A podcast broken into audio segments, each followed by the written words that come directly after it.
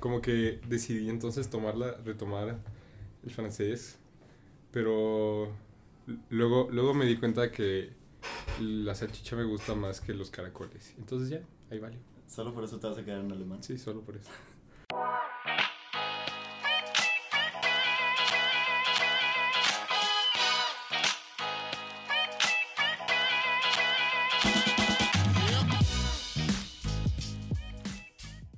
Pero bueno, hey, Kike, estás de vuelta. Estoy de vuelta, amigos, en otro episodio más de Yosta Podcast, episodio 15 ya. Uy, 15 episodios. Ya llevamos Sí, 15. 15 episodios. 13 seguidos. No, sí, 13. Sí, tres seguidos. 13 y seguidos. en este episodio tenemos a otra invitada especial, Otra mitad como ya es especial. costumbre en el programa. Bienvenidos al episodio con Misma Lui.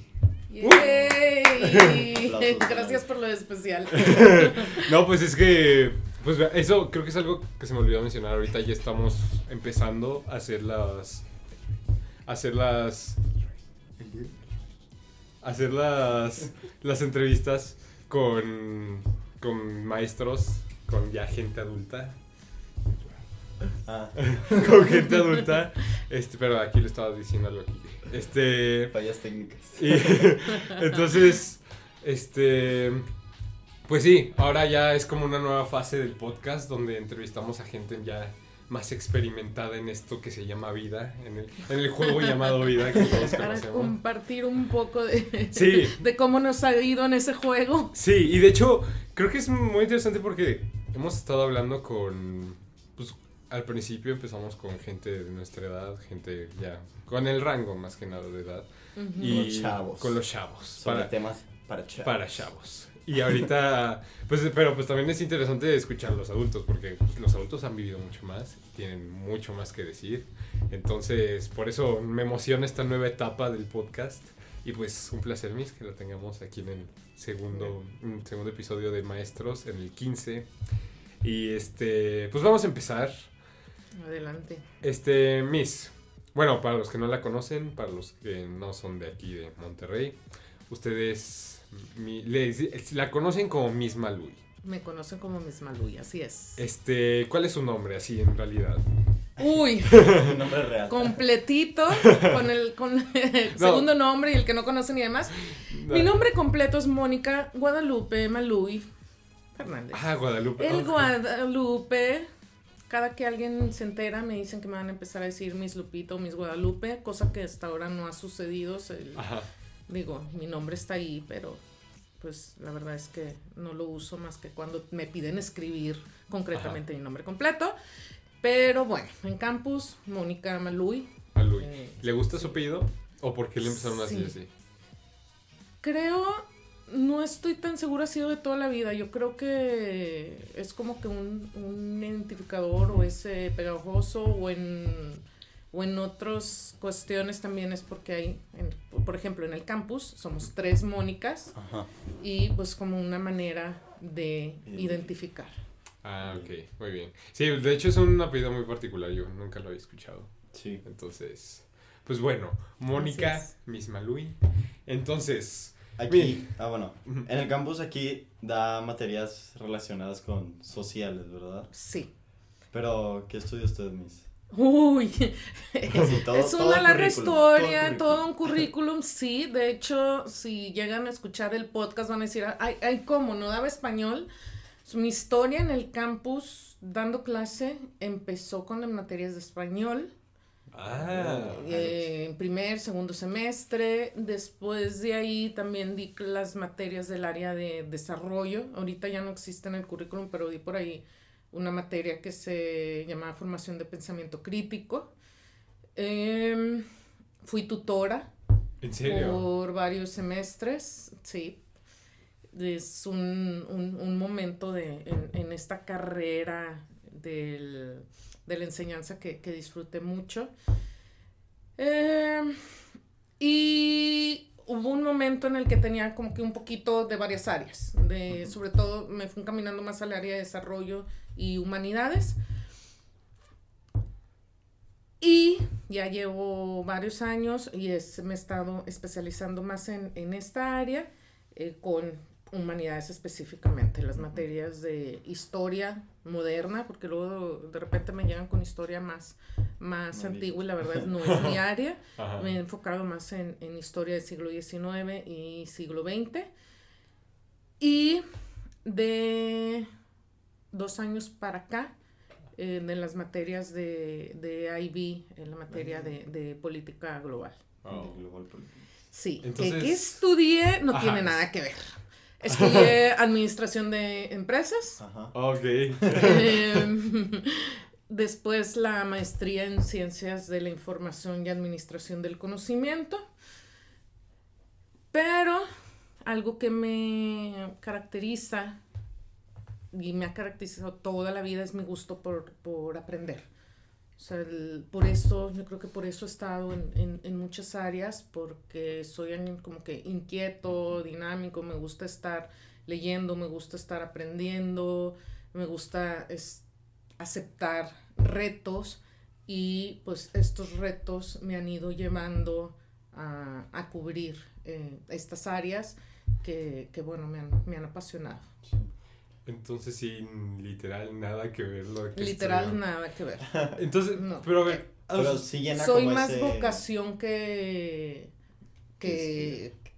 que academia formal. Pero por ejemplo, con Globo, o sea, sí llena esa parte de, de querer seguir estudiando. Por ejemplo, Globo es una materia que.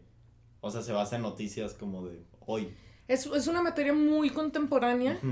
Es una materia que no es igual un semestre a otro. O sea, de, de, una generación a otra no es como que, ah, voy a sacar mi material del año pasado y lo voy a poner igualito con esta nueva generación. Imposible. Es una materia muy contemporánea, a la vez muy exigente en el sentido que, que, que hay que estar enterados de lo que, de lo que está sucediendo en, en, el mundo.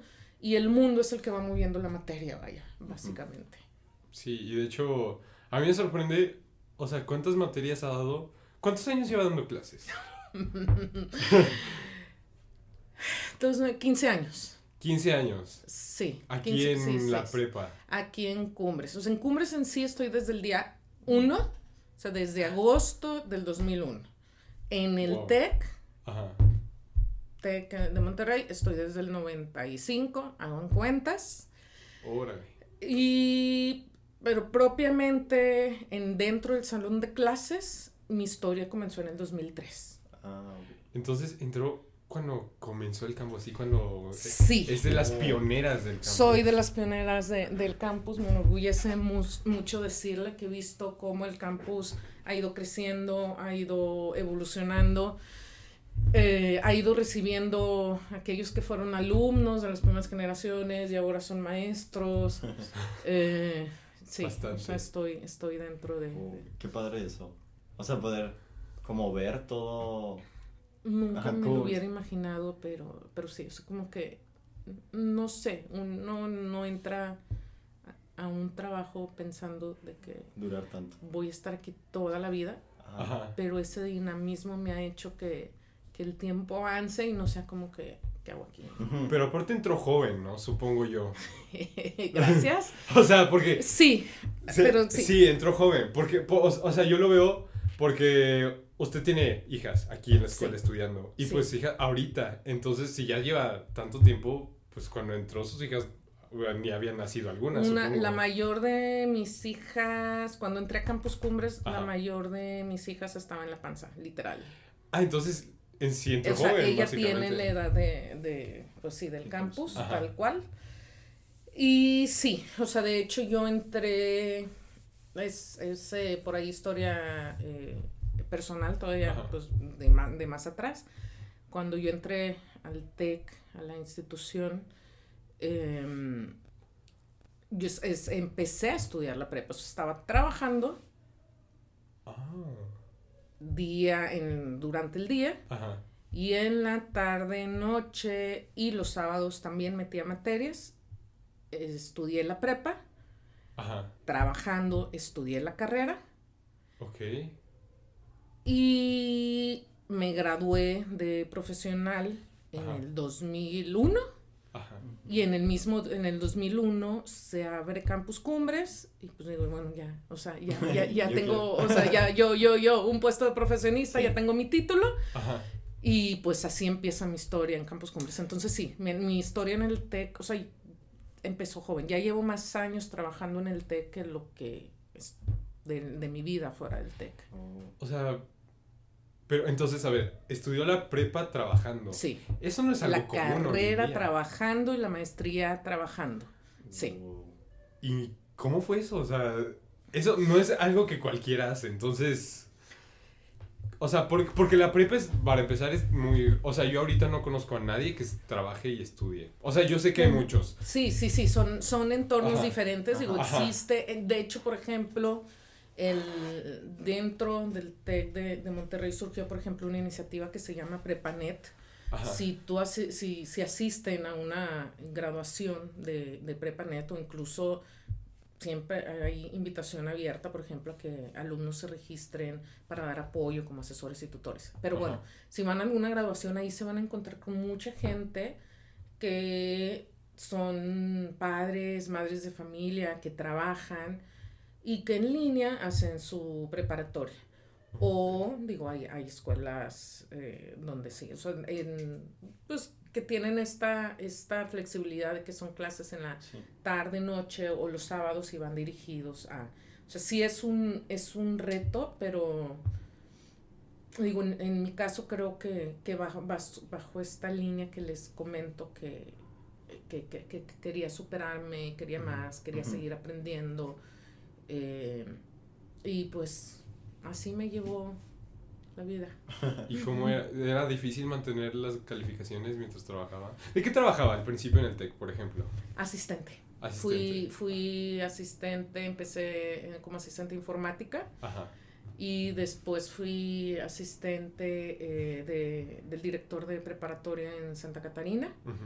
O sea, de hecho, o sea, siempre estuve con, con la misma persona, él era director de informática y después fue director de, de preparatoria. Muchos de los que estén escuchando van a saber de quién estoy hablando. Yo, yo trabajaba con él y la verdad es que, eh, pues, ingeniero Abrego, eh, ahorita digo, está en, en otro puesto en- a nivel ya eh, rectoría. Eh, pero él, él me apoyó mucho. O sea, de hecho, cuando fue la, la entrevista de trabajo, me, me dijo, "Mm, sí, dice, parte de las ventajas de trabajar con nosotros es que te, que te podemos apoyar eh, y respaldar para que, para que estudies.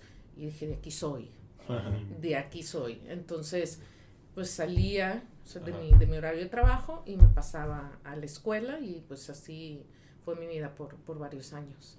Wow. Qué padre. No se lo esperaban. ¿no? Sí, No. no, eso.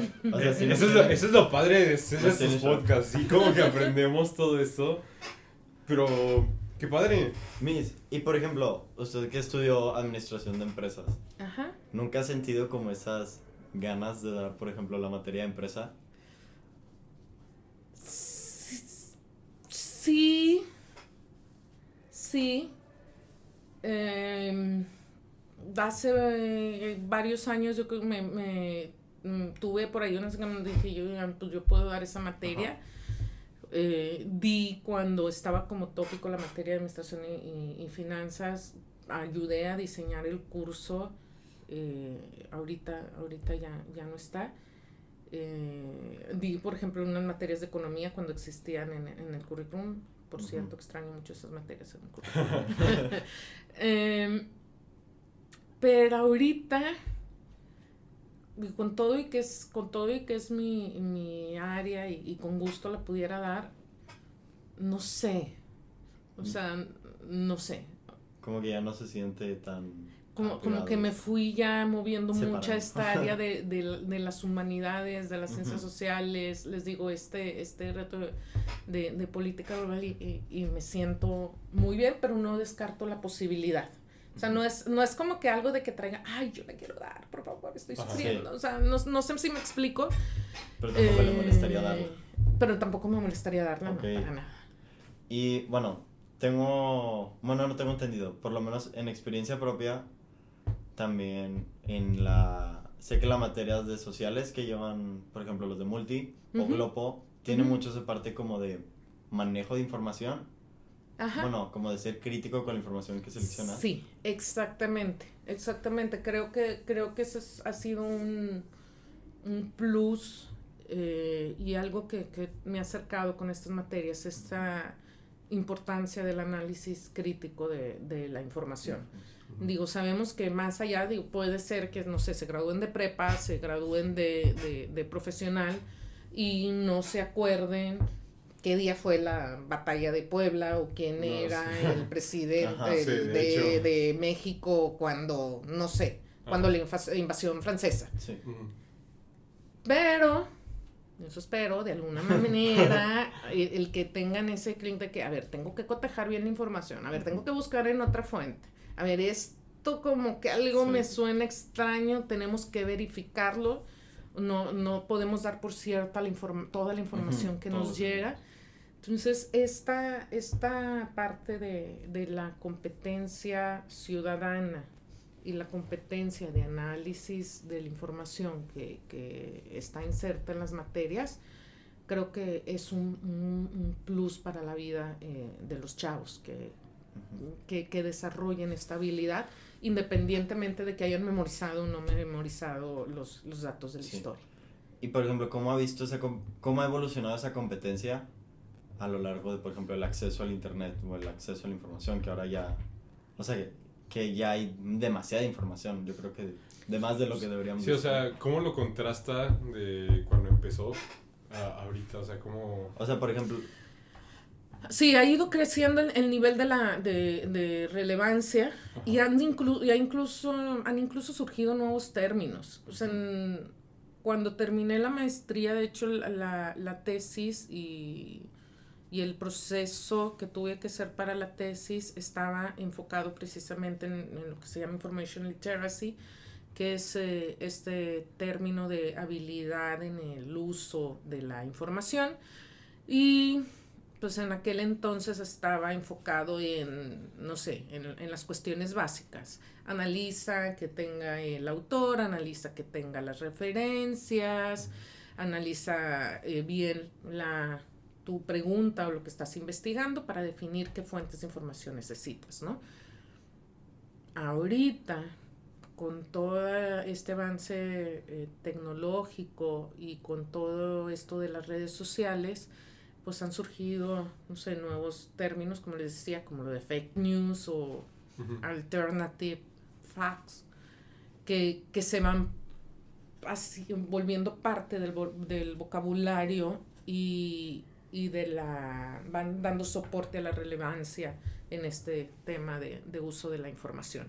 Creo que es algo súper básico en, dentro de las competencias eh, que, te- que- que tenemos que desarrollar en los chavos en, en la actualidad para poder identificar de toda el- la información que nos llega, poder identificar en qué creer en qué no creer, a qué darle seguimiento, eh, para, para estar, para tener más certeza, ¿no?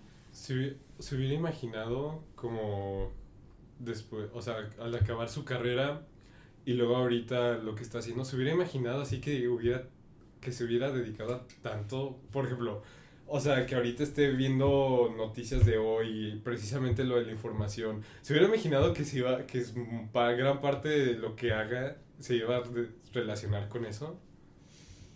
No, la verdad no. O sea, cuando Ajá. recién salí de la carrera yo me veía en un...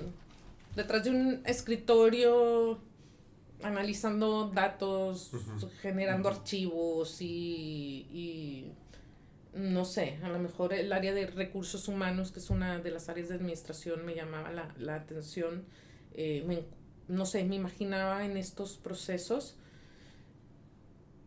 Y de hecho hubo un tiempo que, o sea, dentro de esta carrera que, que llevo en el TEC, hubo un, eh, un tiempo que tuve mucho trabajo de, de oficina en uno de los, de los puestos que, que tuve. Ajá. Y ahí me di cuenta que no era lo mío. O sea, que, que el comparar el estar en, enfrente de un salón de clases con estar detrás de un escritorio, lo mío era estar en el salón de clases. Definitivamente. Es como lo que dicen que dar clases es adictivo. Sí. Es cierto. O sea, está de acuerdo usted también con eso. Sí. Wow. Y Miss, por ejemplo, en contraste a cuando era pequeña, Ajá. o sea, ¿se imaginaba alguna vez dando clases? No exactamente. O sea, sí estaba como en, no sé cómo decirlo, como en mi ADN, Ajá. porque, no sé, si les preguntan a, a- a las ami- a mis amigas compañeras de secundaria, les voy a compartir el podcast para que respalden y digan que no estoy mintiendo. Ajá.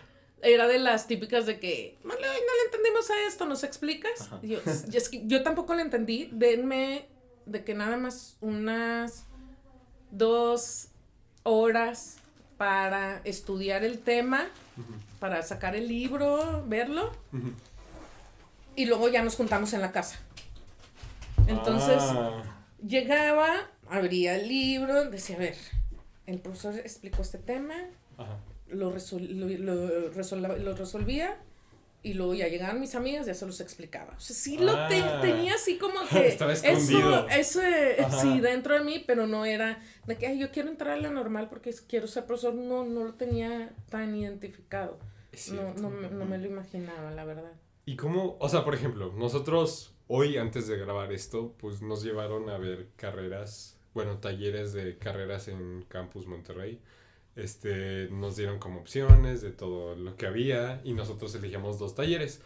Y pues hoy estuvo muy, muy hablado el tema de precisamente eso, la- lo que querías estudiar.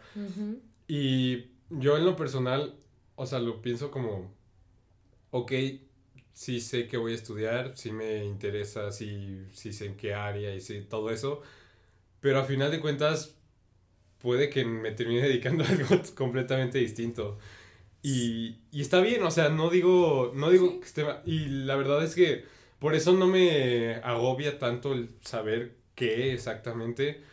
Porque de todos modos así es como lo siento. Siento que el talento solito va a ir saliendo lo que, para lo que soy bueno y solito me voy a ir inclinando una parte. Y creo que así es con mucha gente porque termina haciendo cosas distintas. Sí, sí, sí, definitivamente. Un, digo, son muchísimos casos los que terminan, como yo, dedicándose a algo diferente a, a lo que estudiaron. Eh, y también muchísimos casos que se dedican a lo que, a lo que estudiaron, ¿no? O sea, y, y, y aún así, por ejemplo, ahorita como lo que decías de de la maestría en ciencias de la información, cómo lo he ido insertando a mi, a mi área académica, eh, algo, algo así puede pasar con, con la carrera, algo de lo que, de lo que estudiamos, de lo que, de lo que se viva, de las experiencias que tengan en la carrera, puede ir encaminándolos a lo que van a terminar eh, dedicándose, ¿no? Sí. Eh, cuando estaba el doctor eh, Rangel como, como rector de, del TEC, me tocó varias, escucharlo varias veces hablar de este tema con, con los chavos. Y utilizaba mucho, espero no, no cambiar palabras o, o- o- o regarla, eh, pero utilizaba el término de, de gato, que hablaba de los gustos, aptitudes, objetivos, y la tela dejaba para el final y después se centraba en esto, en el, en el trascender, en la, en la trascen- trascendencia. Dice lo que, dice, estudien algo que les guste, ¿sí? en lo que tengan aptitud, establezcan su objetivo. Dice, pero también piensen qué van a dejar, cómo van a, tras- a trascender, a lo que, en lo que sea que se, que se dediquen. Ajá. eh, que, cuál, cuál va a ser esa, esa línea de trascendencia para, para salir adelante, para impactar en una comunidad, para impactar en alguien más. Y creo que ahí está la, la, la clave, el, el identificar que no somos entes solitarios caminando por, por la vida y que si de alguna manera estudiemos lo que estudiemos, podemos impactar de alguna manera, ya estamos del otro lado. Qué interesante. Y de hecho, eso precisamente relacionándolo con, pues, con lo de política global. Digo que también lo, lo que sucede en el mundo también es lo que marca qué es lo que va a ser este trascendente en un futuro. Obviamente, o sea, como lo que sucede ahorita, por ejemplo, Kike y yo ayer estábamos hablando sobre, me dijo de que, sí, me dijo, si te das cuenta, lo que Ah, sí, las sí. tecnologías, este... Son las que están como llevando la agenda de la, de la economía de hoy en día. O Sí. sea, yo le daba el ejemplo. Ahorita, hoy en día el hombre más rico del mundo es Jeff Bezos, Ajá. que es dueño de Amazon y de todo ese grupo. Ayer justo estaba viendo un documental de él. No, no, también lo no, viendo. Entonces es como que la compra-venta en internet, el uso de... que maneja, maneja datos Ajá. también. Porque esa es la tendencia de hoy de en hoy día. en día, porque si miras atrás hace unos años, el hombre más rico del mundo era Carlos Slim, que se dedica más a la telefonía Que a... cuando tuvo su boom la Ajá. telefonía, exactamente. Entonces como que cada invento, bueno, al menos hoy en día lo veo como la tecnología, es lo que va mandando. Cada, cada revolución trae su, trae, trae su pauta, ¿no? Y esto es como un ejemplo con los hombres más ricos del mundo, pero pues ha de pasar con muchas cosas, aparte de los hombres más ricos del mundo. Tal vez en el área de educación, algo que esté impactando ahorita y es lo que marca el éxito en esa área. Sí, sí, sí, definitivamente esto también está marcando una pauta, una línea eh, dentro del salón de, de clases. El luchar, y como no me están viendo, lo, lo describo, estoy Ajá. poniendo comillas, Ajá. luchar contra los profesores de YouTube. O sea, es de que es que solo puedo, ¿qué, ¿qué puedo hacer dentro del salón de clases? Ajá. que le dé un plus al que le pueden dar al video. Sí, que tema. trascienda la información que nos den Sí, clases Sí, precisamente. sí, entonces sí está impactando en, en la educación. Em, mucho lo han mencionado en el TEC, estoy segura que ya lo han de haber escuchado por ahí, ese reto de preparar, alum preparar a, a los chavos que van a salir a enfrentarse a un mundo que todavía no conocen Ajá. que todavía no saben, ¿no? Dentro del documental de Jeff Bezos que, es- que, que estaba viendo a- ayer, eh, hablaba, por ejemplo, de todo lo que está invirtiendo eh, Arabia Saudita en compañías norteamericanas de tecnología. En. Uber, en, en, en Amazon, en Amazon Prime, en, no sé, en Alibaba. Sí, todo, sí, este es de, de China. Sí, es China. Eh, y menciono otras que la verdad no me acuerdo porque no las conozco, no las he Ajá. usado. Pero, vaya, sí, sí, sí hay, sí, sí es, va marcando la, la línea de cómo nos movemos, cómo nos comunicamos, cómo socializamos, cómo enseñamos, cómo compartimos la información. Y eso también es, es algo que me gusta de estar en el área de, de, de la educación. ¿eh? Siento que a los profesores nos permite estar de un modo conectados con, con estos avances eh, y aunque vayamos caminando en esta edad adulta que mencionaban al inicio del, del podcast, de alguna manera podamos ser empáticos o por lo menos intentar ser empáticos, ¿no? Con, con los chavos porque sabemos eh, lo que está aconteciendo, ¿no? Sí, sí, o sea, el- creo que dar clases y los alumnos los exige a, a mantenerse al tanto de todo. Creo Sí. que, y me refiero todo desde lo que pasa entre el ambiente de nosotros Sí, y todo lo que, chistes a- ajá, lo que enseñan, todo literal. Sí, moda. vocabulario, palabras, que no sé, la- las aplicaciones, sí, sí, sí, definitivamente, es, eh, sí, Pero creo que usted lo ha sabido implementar bien a sus clases. Ahí le va por qué. Aparte de que nos da a nosotros política global, todo eso. Este, me gusta que yo veo, yo las sigo a usted en Twitter. Ah, sí. arroba mis Malui. O sea, y me, la verdad es que me gusta porque como es una materia que se relaciona bastante con... Lo que está sucediendo ahorita Ajá. ya de que Ajá. cada segundo Y qué mejor lugar para compartirnos lo que pasa que que Twitter. Twitter. ajá. Ajá, Entonces, ahí le va. De hecho, aquí tengo su perfil. Este, que favorito ya. mis, tiene 163 seguidores. Creo que tiene más que yo. O sea, y veo que publica, o sea, cosas de noticias, básicamente. Y ahí le pone como hashtag Ivy Globo y luego Sí. Globo 4 o Globo 2.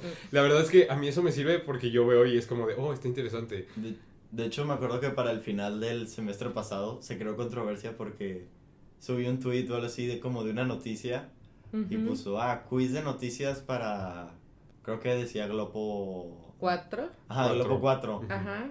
Entonces todos de que, ¿qué? ¿Qué está pasando? De que no, ¿cómo que va a haber quiz el lunes? No sé qué. Pero no, luego ya descubrimos que estamos en Globo 2, Dos. no en Globo Ajá. 4. Sí, sí, sí. Y sí, creo es que- el detalle de, de tener dos generaciones. Ajá. Y tengo una cuenta personal también que tiene más tiempo que la, que la cuenta como el- mi cuenta como Miss. Ajá. Eh, y ahí tengo más seguidores, pero la uso menos. O sea, tiene más tiempo, pero como empecé a utilizar más, más Sí. esta, ya, pues la otra la tengo ahí un poco rezagada. Ajá.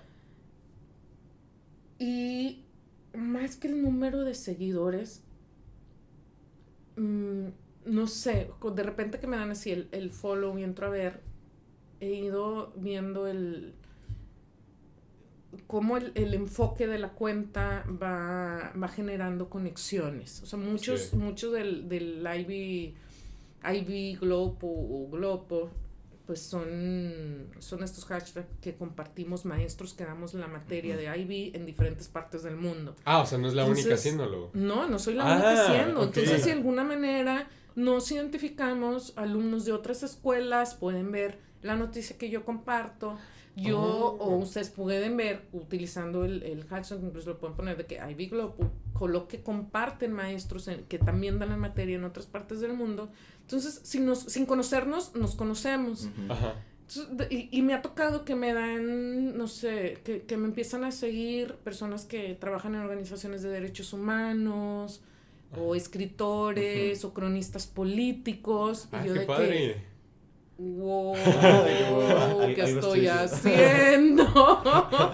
Pero qué emoción, o sea, qué, qué emoción, porque a la vez esto me, me permite descubrirlos, los empiezo a seguir yo también, y, y pues de esta manera me voy enterando de, vaya, de diferentes perspectivas. Sí. O sea, me, me aseguro de, de que lo que empiezo a ver en, en mi perfil, lo que empiezo a ver en, en, en Twitter, son de todo estilo de, de perspectivas. No sé, en el caso de, de Venezuela, pues los críticos, los que están preocupados por la crisis, pero también los que están en el lado eh, de Maduro o, o de, del lado de- del socialismo, ¿no? De, no sé, de AMLO, tengo tanta gente que, que, que, que tira mucho hate, y- pero también gente que, Que lo, que lo supersigue y lo apoya, ¿no? Entonces Sí. esto, esto es, es algo que, me ha permitido y que está relacionado también con la materia, esto ver, el ver las dos caras de, de la moneda para, para ver el balance. De hecho, eso es algo que a mí me gustó mucho. O sea,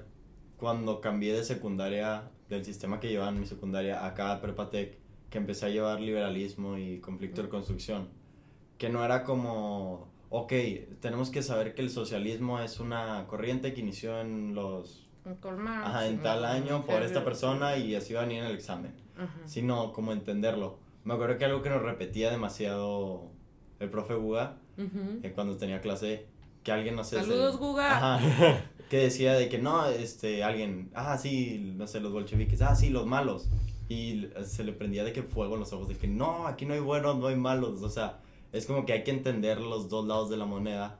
Y es algo que también veo, o sea, que estamos viendo ahorita en Globo, por ejemplo, con los derechos humanos, que si están vistos desde una perspectiva western, o que si no se están, no te estás poniendo en los pies de tal persona que tiene tal contexto histórico, tal cultura.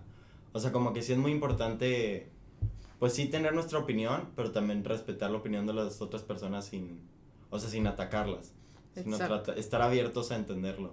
Esa es una pregunta que me, que me ha llegado. Porque yo veo que estamos en clase haciendo debate. Hablamos de... Ni les Y- gusta. No, Sí. o sea, la verdad es que a mí me gusta el debate de clase, pero es que mis, me dan miedo los compañeros. por dos. Así se lo pongo. O sea, Kiki y yo ¿Y hemos tú hablado... solo no te no- mismo? A veces. Es que vea, este es mi punto. O sea, hemos hablado de esto Kiki y yo. Y. Y yo, también lo he hablado con otras personas de Globo. Ajá, pero también. es que siento que.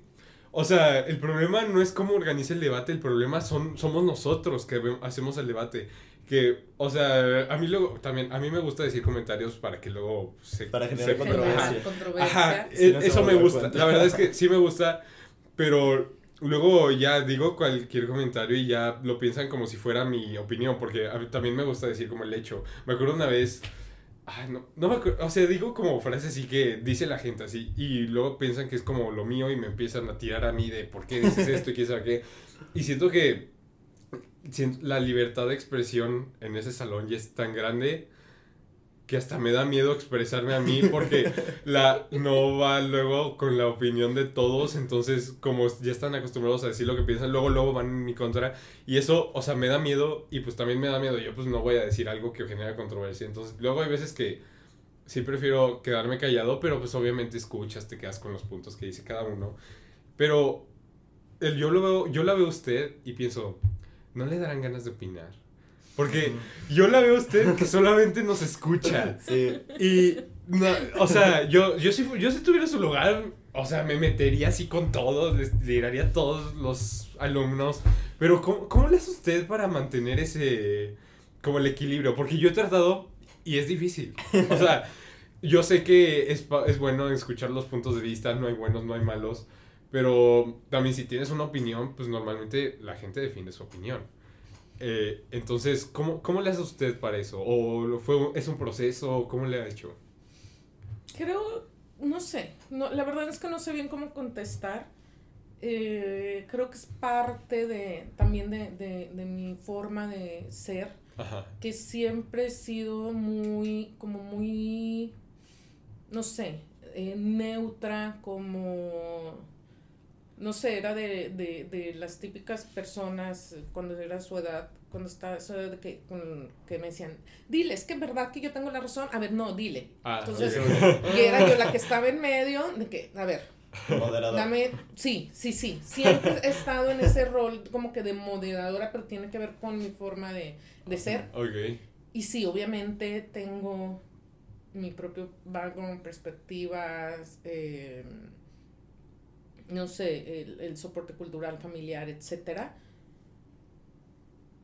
Pero sé que dentro del, del salón de clases tengo o es- estoy enfrente de, no sé, 20, 30 formas de pensar diferentes. Entonces, creo que la idea es ir evolucionando y sí, el, el que expresen su, más allá de que cada quien exprese su opinión,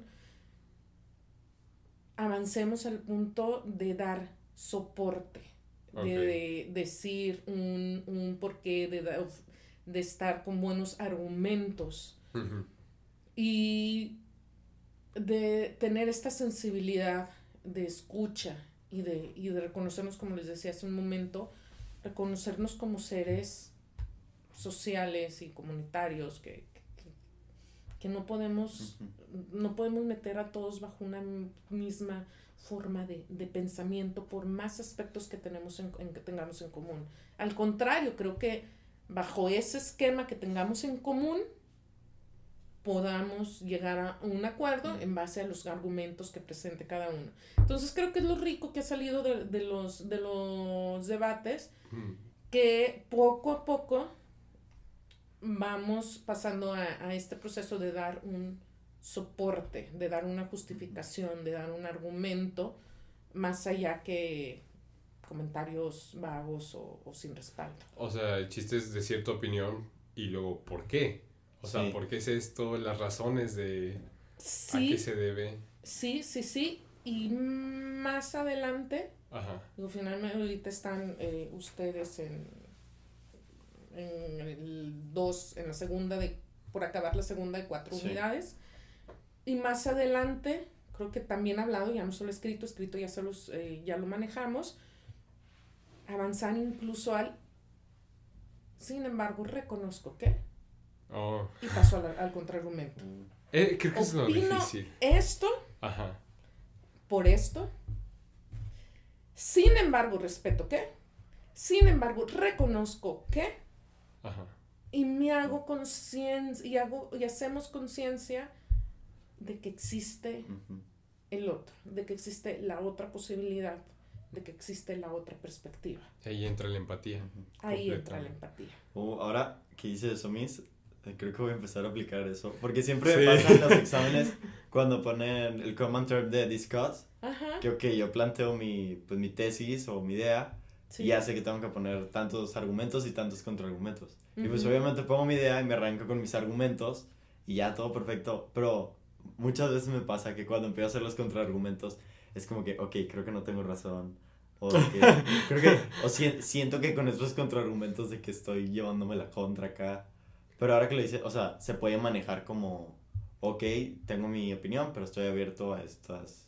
O sea, estoy consciente que existe esta perspectiva o este punto de Sí, vista. viéndolo desde un, no, co- como digo, hay un- unas veces hago esta analogía de que son como lentes. Ujú. No sé, tenemos unos lentes de que, así de que verde Ajá. y vemos todo verde, pero luego nos lo quitamos y, y nos ponemos unos ver- unos eh, lentes que nos hacen ver todo rosa, el Ajá. mundo color de rosa, entonces ah bueno, entonces bajo esta perspectiva, no sé, utilizando terminología de, de la materia, bajo la perspectiva realista se justifica porque Ujú.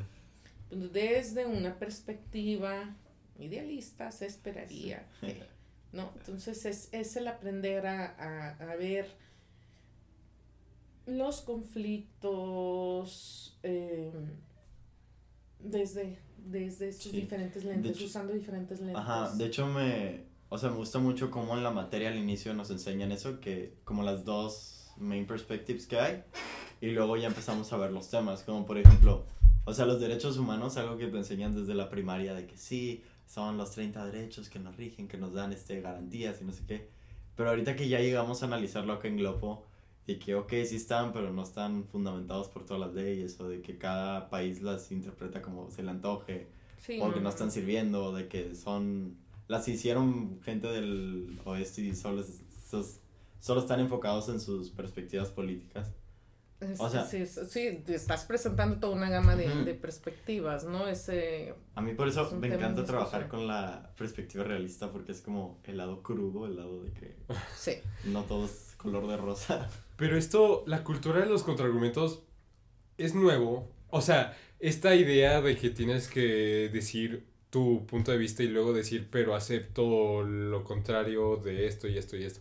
O sea, ¿ese pensamiento es nuevo o ya se viene manejando desde antes? O sea, ya desde antes, desde mm, que los No, John sí, Locke desde los escribía. pensadores, sí, es desde la época de los, O sea, desde el- la época de los pensadores, claro. Entonces usted diría que cuando Karl Marx escribió sobre todo eso del socialismo y eso, él también aceptaba, o sea, obviamente no he leído todo lo que ha escrito Karl Marx, pero él también llegaba a aceptar que el socialismo no es la única salida. No que lo aceptara, más bien él, él lo presentó Como como esa contraperspectiva o ese esa lado B que necesitaba el liberalismo económico. Ajá. Sí, o sea, em- empezó en, en la época de los pensadores que, que, que mencionaste, no sé, Locke, Montesquieu y demás, que, que son los que aprendieron en primer semestre. Ajá. Eh, junto con él viene, no sé, Adam Smith en, Ah, en sí. la parte del, del liberalismo económico, pero vienen los excesos, Ajá. ¿no? Llegan los excesos y como una respuesta a esos excesos al viene la, la, la contrapropuesta que es el, el socialismo. Entonces, pues él ya sabía bien o él identificaba el, el liberalismo económico, el capitalismo en, en, en exceso, sus consecuencias, dijo, necesitamos algo más. ¿no?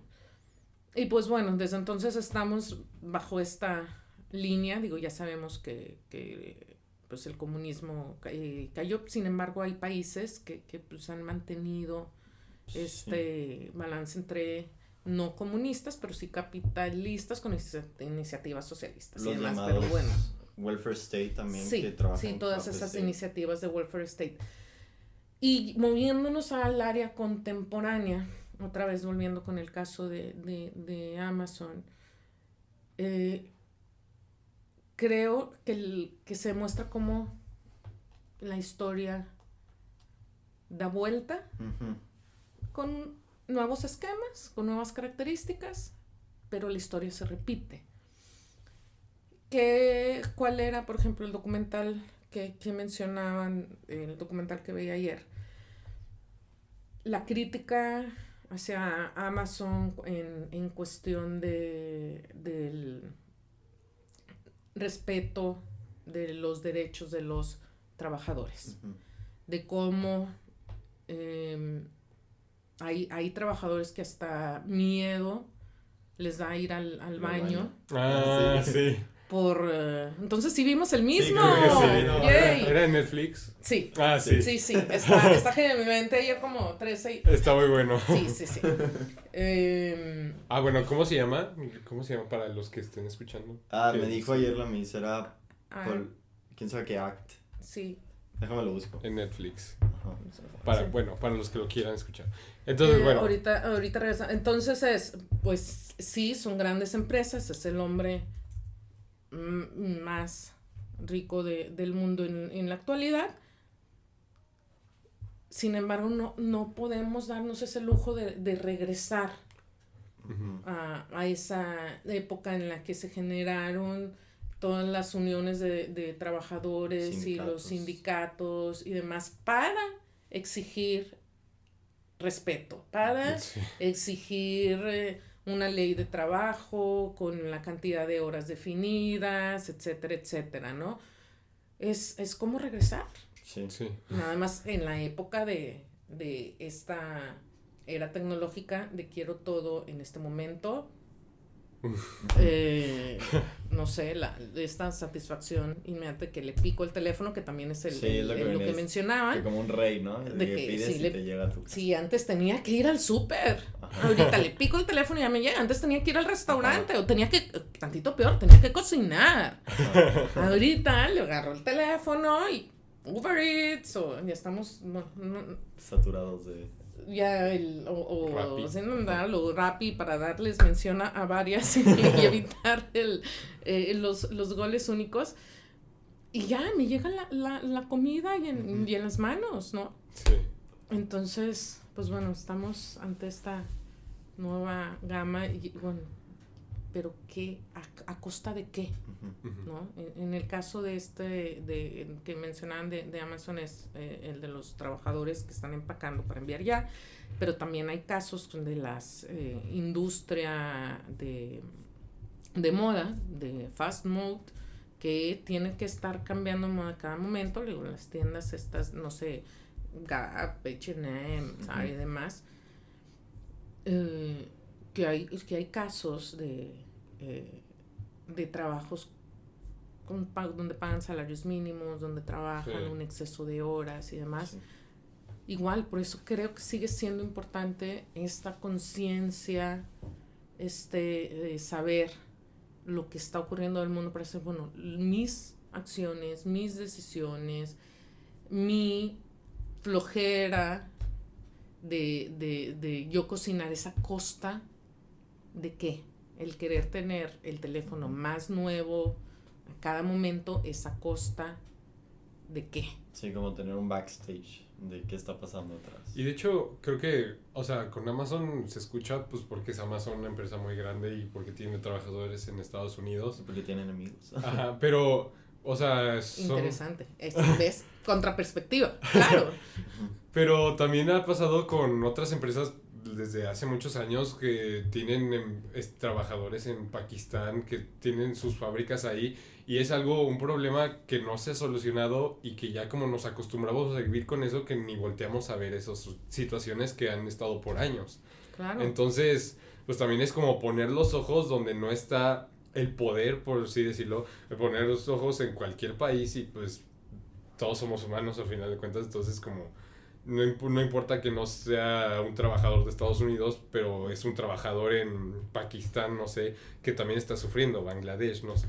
Entonces es como también tener ese como esa perspectiva de que no solo son los países grandes. Sí, luego también regresando a lo que mencionabas hace rato, finalmente un día van a ser profesionistas y, y entiendo, digo, pues, mm, finalmente también es una realidad, necesitamos el dinero para vivir y, y queremos generar, y si tenemos una empresa, queremos generar ganancias, sí, pero como lo dice eh, Salvador Alba en, en, en el, en, eh, en su libro, ¿cómo vamos a responder a la hipoteca social? ¿no?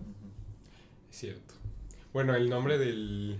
Del documental, bueno, son, es como una serie, ¿no? Sí, Se llama Patriot Act con Hassan Minaj. En Netflix. buenísimo. Muy bueno. Sí, está muy bueno. se, los, se los recomiendo. Eh, es parte también de lo padre de ser maestro. Yo descubrí el, el- la serie porque me la recomendó una de mis alumnas de, Ah. de política global de sexto semestre.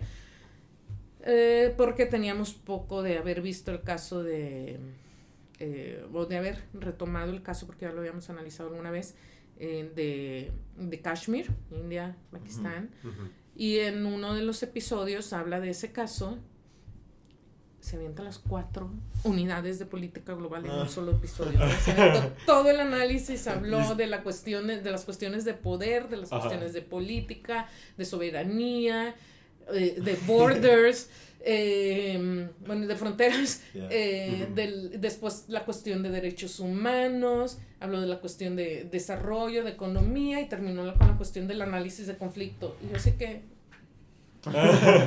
Do- todo globo en un capítulo. volvemos, volvemos a lo mismo de usted como, como la carrera entre usted y YouTube, de quién le da más al alumno, ¿no? Lo que había Sí, dicho.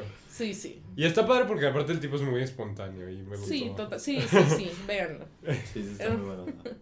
Bueno, mis, pues creo que ya hemos llegado al, Al final. final del episodio. Se, se pasó, se pasó ¿De qué volando. Sí, Se pasó. No, pues la verdad es que muy interesante, Miss. Muchas gracias. La verdad es que queda- quedan muchas cosas también por saber, la verdad. Pero, pues ya quien guste, aquí está la Miss. También nos pueden mandar sus preguntas. pueden seguir Ah, en Twitter. Ah, seguir en Twitter como Miss Malui. Ahí la pueden encontrar más información. A nosotros nos pueden mandar preguntas a arroba yostapodcastwt en donde sea. En cualquier lado. Y pues sí, Miss, muy- Ya lo sigo. gracias.